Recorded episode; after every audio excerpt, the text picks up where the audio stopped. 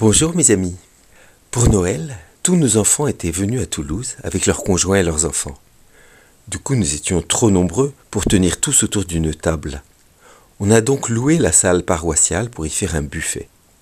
Cependant, ma Flo tenait à rassembler les adultes chez nous autour d'une table et qu'une même conversation nous unisse sur ce qui nous tient à cœur. Au cours du dîner, j'ai donc proposé que chacun dise quelque chose de son année. Après un silence, sans se défiler, un bon nombre de convives a parlé de quelque chose d'important qu'il avait vécu cette année, et ce fut bon. Puis les conversations se sont éparpillées par petits groupes. Mais après coup, deux de mes filles m'ont reproché d'avoir ainsi obligé à parler de soi devant tous, disant que cela avait été un supplice pour leur mari, au point qu'il hésiterait à revenir.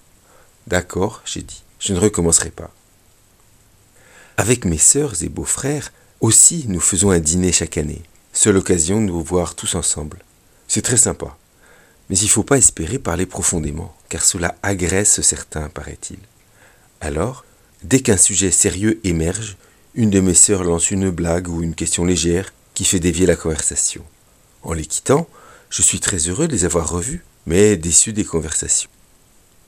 Oui, cela me déçoit, cela m'attriste même un peu que nos soirées en famille soient moins profondes que nos réunions avec des chrétiens de Toulouse.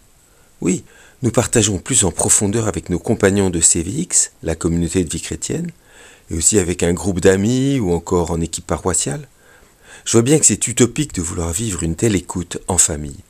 C'est vrai que nos équipes se réunissent tous les mois, alors qu'en famille on se voit en gros une fois par an.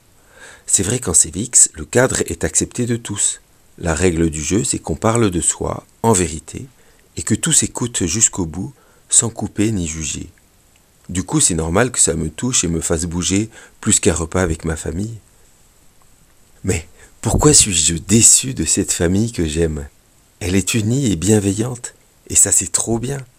Oui, c'est rare les familles qui s'entendent bien, sans contentieux, sans conflit. Une famille unie, c'est un merveilleux cadeau du Seigneur même si on n'arrive pas à se parler profondément quand on est tous ensemble. À bientôt mes amis